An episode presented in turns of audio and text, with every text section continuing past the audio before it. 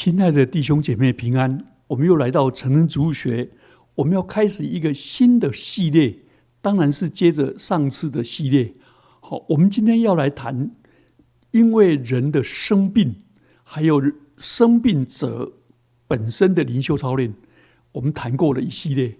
然后我们还有一个系列是关怀生病者的灵性操练。那我们现在要进入一个。如果我们关心的人是一个临终的人，或者所谓的癌症末期的人，我们怎么来关怀他？那我们今天先讲三讲，呃，先讲第一讲。来，第一讲是临终关怀的基本认识。首先，我们来讲前言。根据台湾卫生福利部的统计。在二零二一年，恶性肿瘤已经连续四十年居台湾十大死因之首位。换句话说，这四十年来，台湾人死亡的第一个原因就是恶性肿瘤，俗称癌症。而十大癌症的死亡率的依序是。气管、支气管跟肺腺癌、肺癌；第二个是肝、肝跟肝胆、肝胆管的癌；第三个是结肠、直肠跟肛门的癌；第四个是女性乳乳癌；第五个射物腺癌；第六个口腔癌；第七个胰脏癌；第八胃癌；第九食道癌；第十卵巢癌。二零二一年死亡的人数有五万一千六百五十六人，较二零二零年增加了一千四百九十五人，死亡率是每十万人有两百二十个人，上升了约百分之三点五。癌症死死亡的人数都集中在五十五岁以上的族群，占了百分之八十六。换句话说，台湾每七分钟就有出现一位癌症病人，每三十三十分钟就有一位癌症病人死亡。换句话说，一天死了四十八位。所以全全全民对这个议题已经十分的关心。台湾每年死亡的人数中，癌症的比率占了百分之二十八点一，换句话说，每三点五个死者有一位是死于癌症。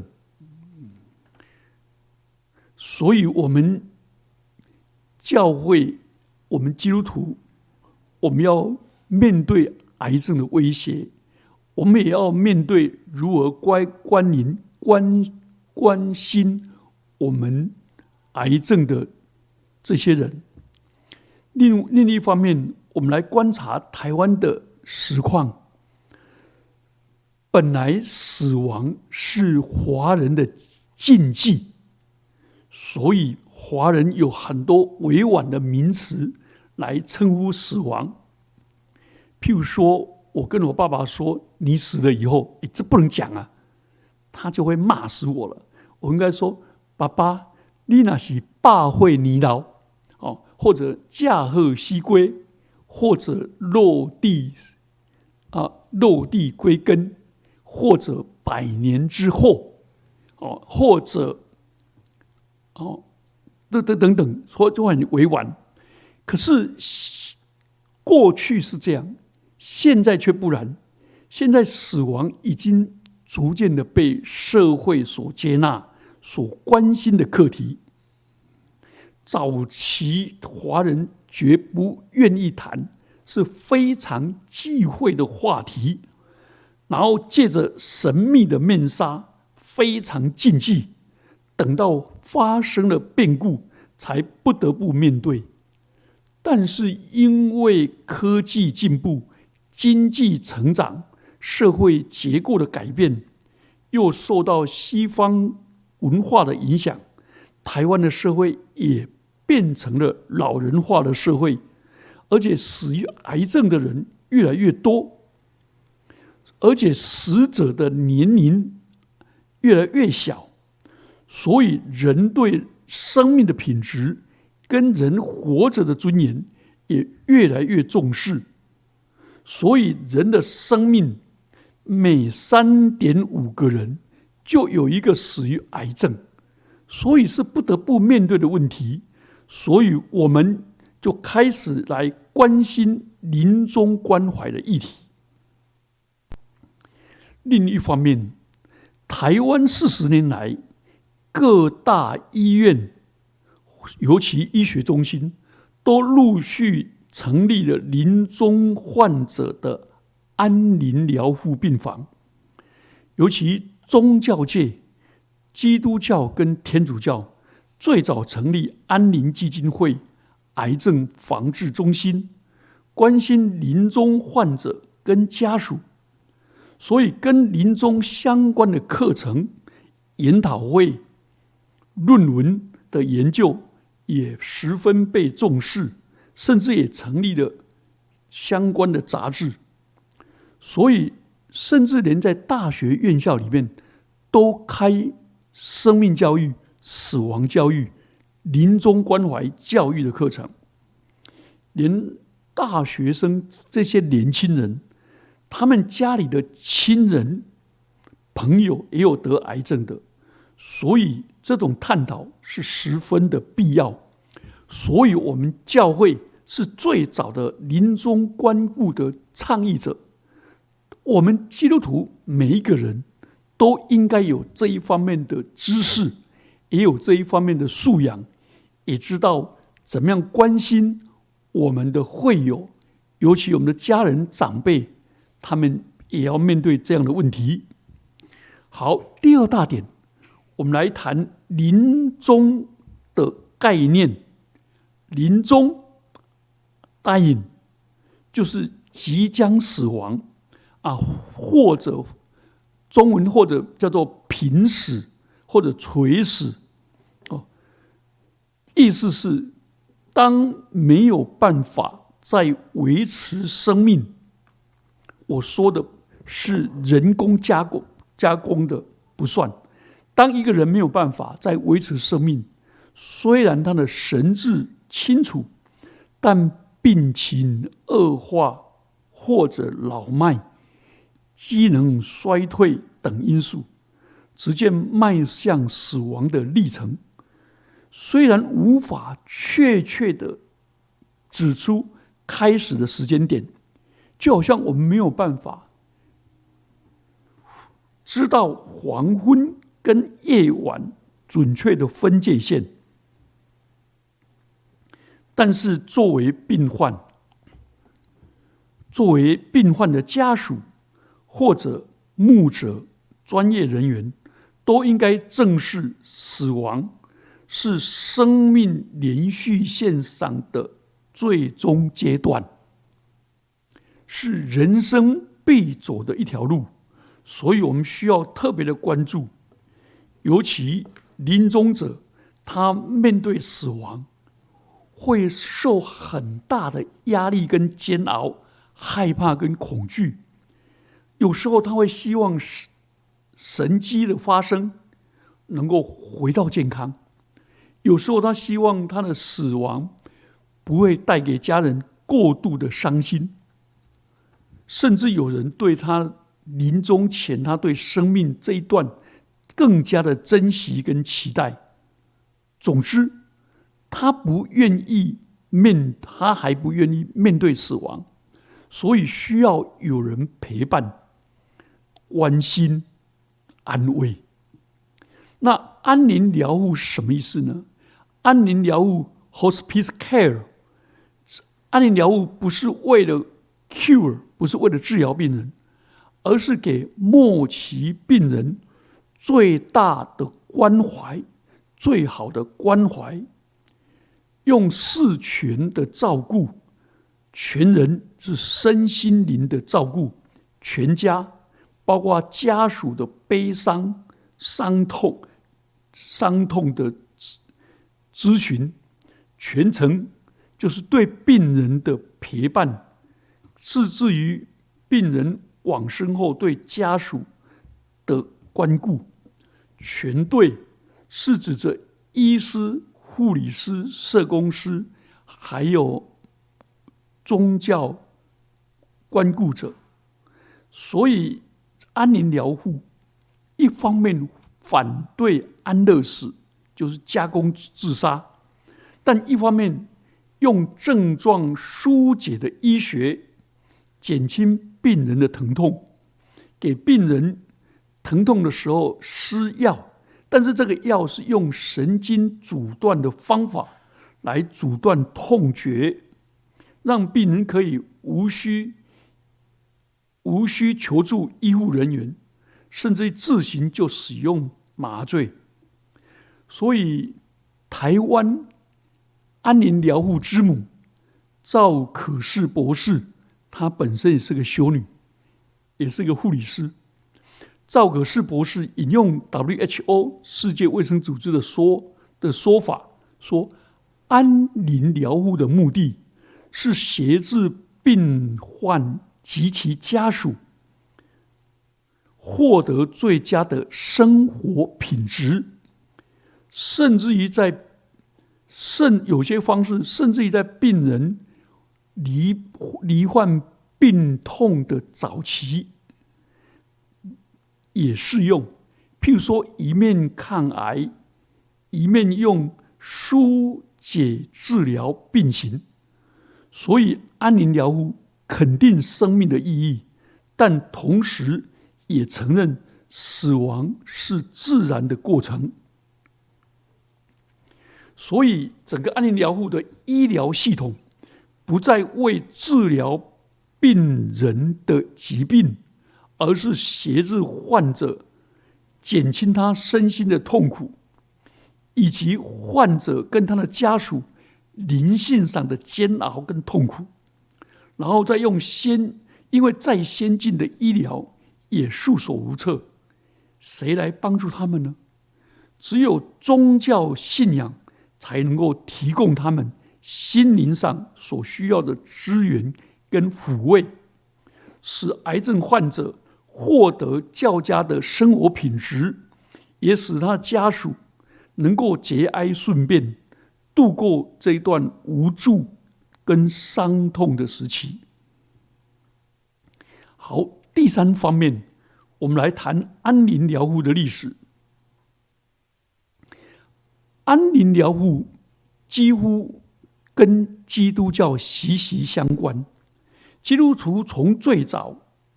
是最早从事安宁疗护的，在公元两百五十一年，一次罗马帝国毁灭性的瘟疫横扫整个帝国，全帝国死了四分之一到三分之一的人口。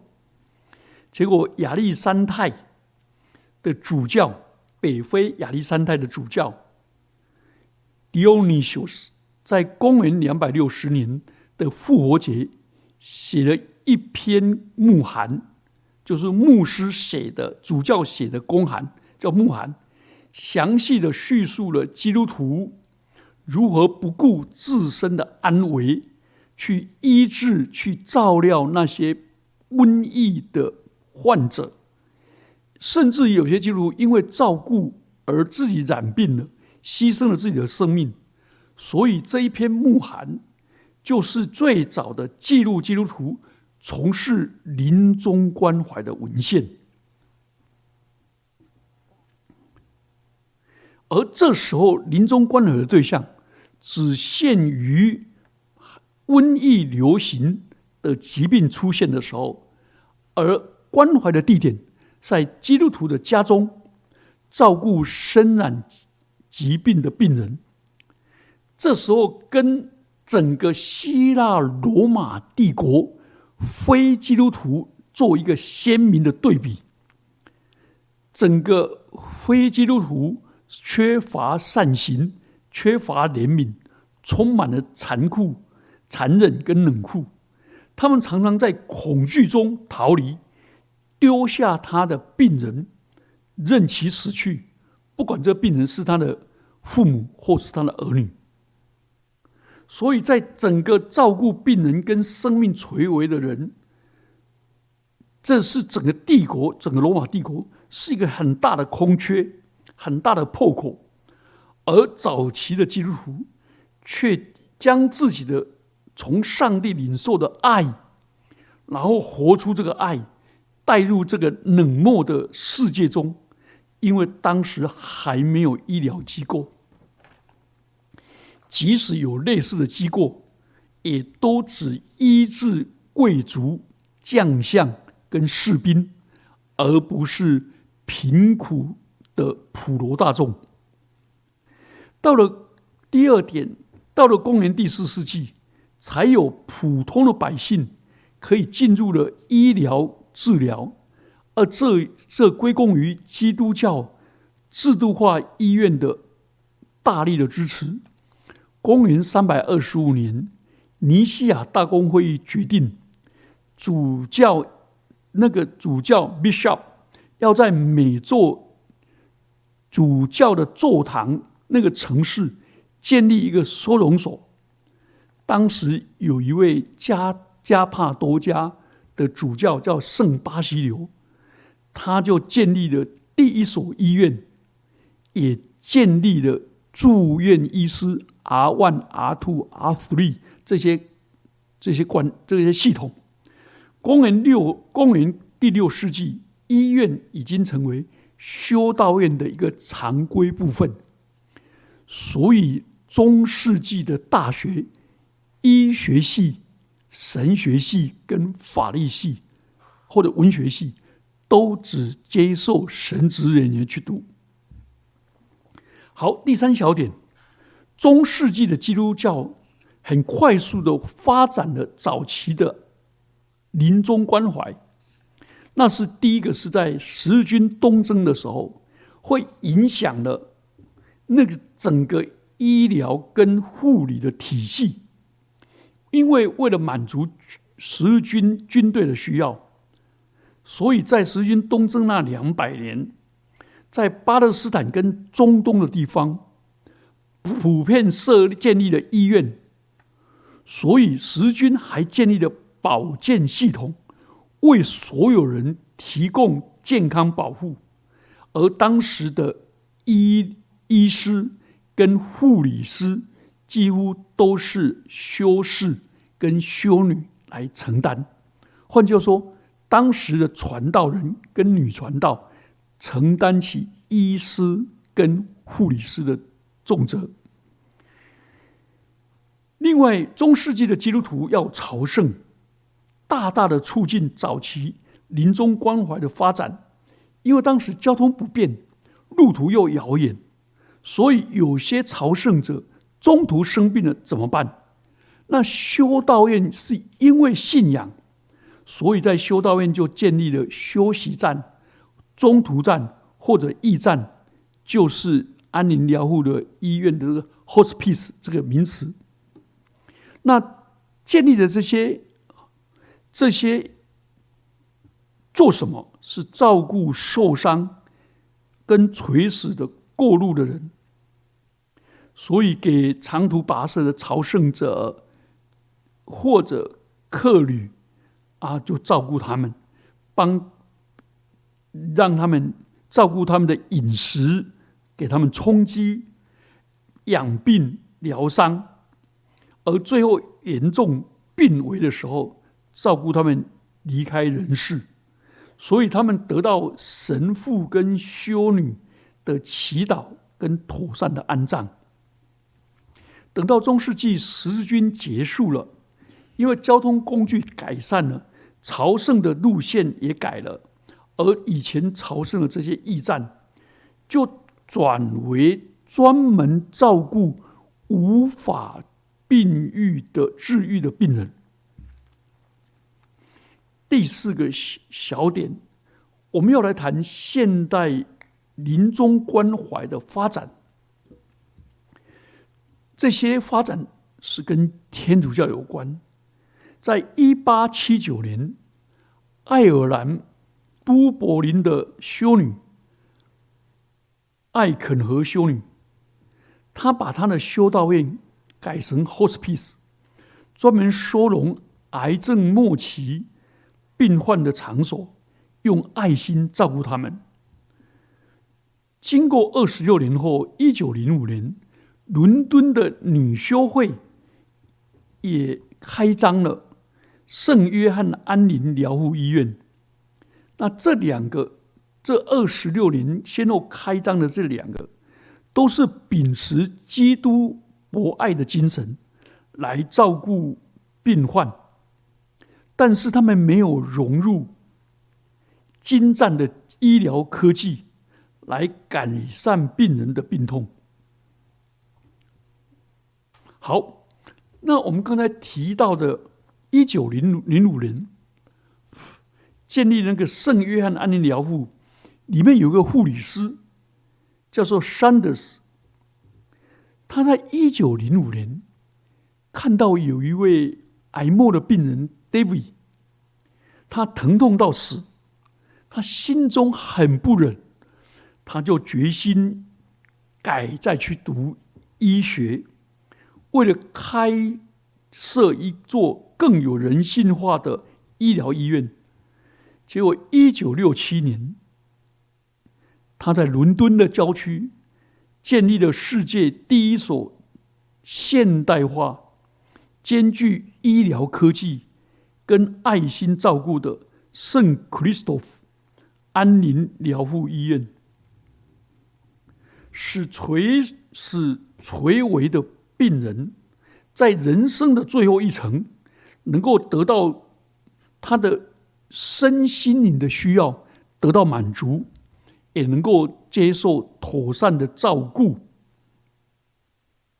所以，Sanders 这一所 Saint Christoph 的安宁疗护医院，就点燃了临终关怀运动的灯塔。他的基本的信念是说：你是重要的，因为你是你。你一直活到最后的一刻，仍然是那么重要。我们会尽一切的努力，使你安详的逝去，但也是，但也尽一切努力，令你活到最后一刻。所以，这个信念其实是跟基督信仰密不可分。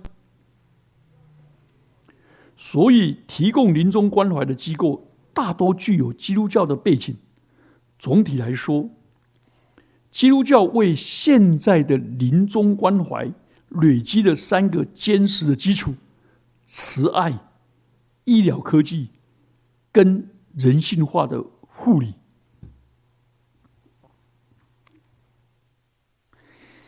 那这个这样人性化的医疗设施在。